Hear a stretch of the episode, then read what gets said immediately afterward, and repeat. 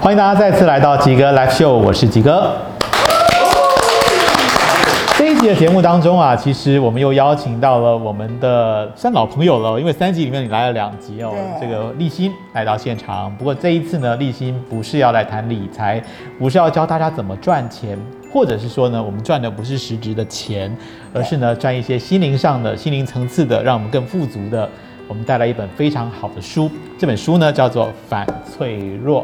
反脆弱这本书呢，其实已经出版了有六年的时间了哦。这六年当中呢，在海峡两岸可以说是引发了相当多的关注。那到底反脆弱是什么？没有看过的读者，你可以给他们一点很简单的介绍。好，大家好，我是立新。然后先跟大家讲一下这本书，因为我们上一次的时候，其实我有提过它。嗯然后你会发现它，我拿的版本是简体版，也就是在台湾还没有出繁体之前，我其实就忍不住哦先买了这一本。你从哪知道这本书啊？也是朋友哦知道，然后因为它的原文我们觉得很不错，嗯嗯，但是就等不及台湾的版本，是然后海外有我们就先拿了。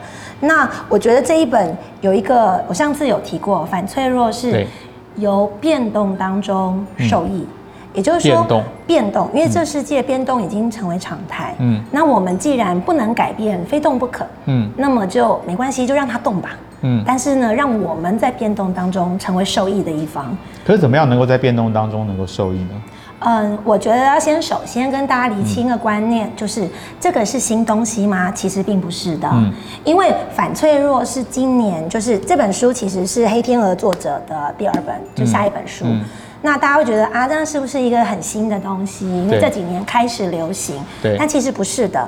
其实反脆弱的概念，就是以前我们会讲过了，嗯就是说，哎、我们骨折的地方反而骨头会长得比没有受伤的地方来得更密更好，嗯，对不对？那你意思是说没事要打一打，让他哎这个不是挫折一下？没有，应该这样说。尼啊采有句名言：“嗯凡杀不死我的，必将使我更强壮。”所以，像这种看起来好像是一个坏事，对吗？嗯一个不好的事情，但它最后反而有了比原来更加的结果。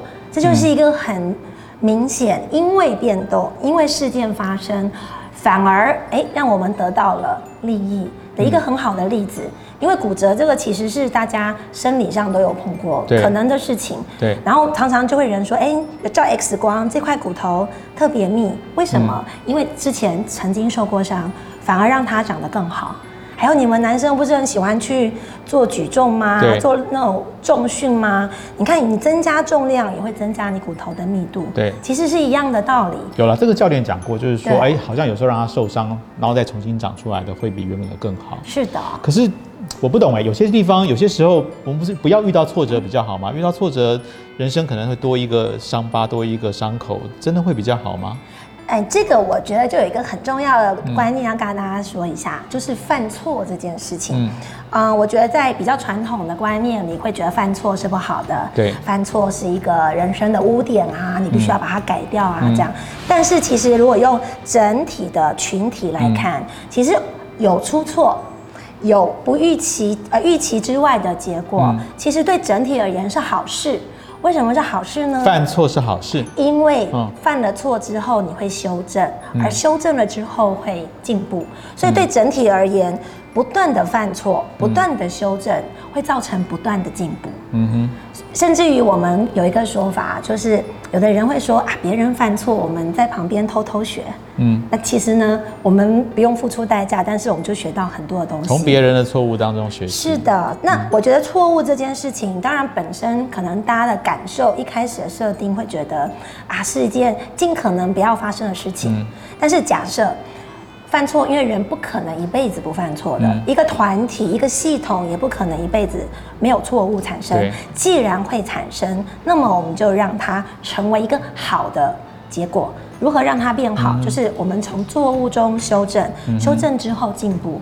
可是前提是要知道你，你要知道你自己犯的是个错误，而且知道怎么修正它才有可能进步。是的，所以这就是为什么呢？我在啊、跟大家讲的项目里面有一个很重要的观念，嗯一个叫做有机体，一个叫做机械体。机械体。对，那 OK，有机体大家看字面就会觉得是活着有生命的，嗯，对吗？机械体感觉起来呢，就像什么机器啊、车子啊，要插电才能够动的。这两者之间最大的区别其实就是有机体是可以因为外界的刺激变化，嗯，然后做出修正跟回应。对，比如说动物在大自然里面，它们要做很多的呃调整因应的调整啊。现在是雨天，所以我就要找地方躲雨；今天是晴天，我就要出去打猎。然后春天该做什么，夏天该做什么，这个大自然的。动物它在里面是能够回应大自然的变化的。可是如果是一台机器，嗯是一台车子，你把它放在草原上，今天下雨、吹风，春天、夏天，它都不会有什么特别的变化。对因为机器机械体它只能按照固定的程序对前进，它没有办法在经过回应之后经过修正。嗯那我会提出这样子的说法，有个很大的原因是。嗯我希望大家都是有机体，对，因为你刚刚的立心这样讲，让我想到，其实有些人他人本身是有机体，但是他活得像个机械体，每天做一样的工作，早上起床吃早饭、搭车上班、吃午饭、下班回家，每天就这样日复一日，是的。他就变成一个有机的，但是是机械体。对，嗯那我会觉得说，现在这个世界变化这么大，嗯。嗯，那你要在一个变化很大的环境当中，站在一个相对有利的位置，是，那么我们就必须要保持觉知，我们要知道外面的环境如果变化了，那么我们可以做什么事情，去做相对应的回嗯就是应。随时要记得自己要把自己活成一个有机机体是的，希望大家都是有机体。那怎么活呢？怎么活才能够才能才算是有机体呢？不断犯犯错吗？哎，这就是接下来要跟大家说的啊，嗯就是既然要变成有机体，嗯那么我们就要从生活中开开始始改变，对吗？吃有机食品吗？呃，除了有机食品之外呢，最好的办法就是可以做有机的工作，啊因为工作现在是大家生活中很大的一个部分，嗯对吗？那每天至少七八个小时，基本都是跟工作相关的。可是我们很多工作其实就是很机械啊，比如说银行行员数钞票什么，这个这么机械，它有办法活成有机吗？可以哦。怎么说其实有机跟机械体的差别，嗯不是行业别。OK 其实呢，是你在工作里面把自己放的位置跟弹性。嗯，所以我有特别举了几个例子跟大家说明。嗯其实看起来一样的工作内容，嗯你可以把它活成不一样的样子。哦，怎么说？比如说，我们从司机来看好了。嗯如果你是一个受雇于一个大老板的专属司机，嗯，那么它就是属于比较传统的行业。嗯换言之，这个大老板必须要继续赚钱，对吗？他才会而且他愿有钱意，愿意雇你，对他才能愿意雇我嘛。万一今天大老板没有了工作，那么我也受雇的司机是不是也就没有了所以你的风险等于压在一个人一个人身上。对 OK，，好。但如果今天我是 Uber 的司机，嗯如果我是啊、呃尊荣司机，我是开很棒的车子，然后接很棒的客人，嗯那么上我车的客人一样是大老板。嗯因为他们会要求更高的品质、更高的服务，嗯也愿意付更高的价钱，对吗？可是对我来说，我需要每一天的老板都是同一个人吗？不用。不用啊。于是乎，每一天都会有赚钱的大老板。但是你的风险就对我的风险就这样就分散了。今天赚钱的老板今天就会坐我的车，哦明天赚钱的老板就可以明天来坐我的车。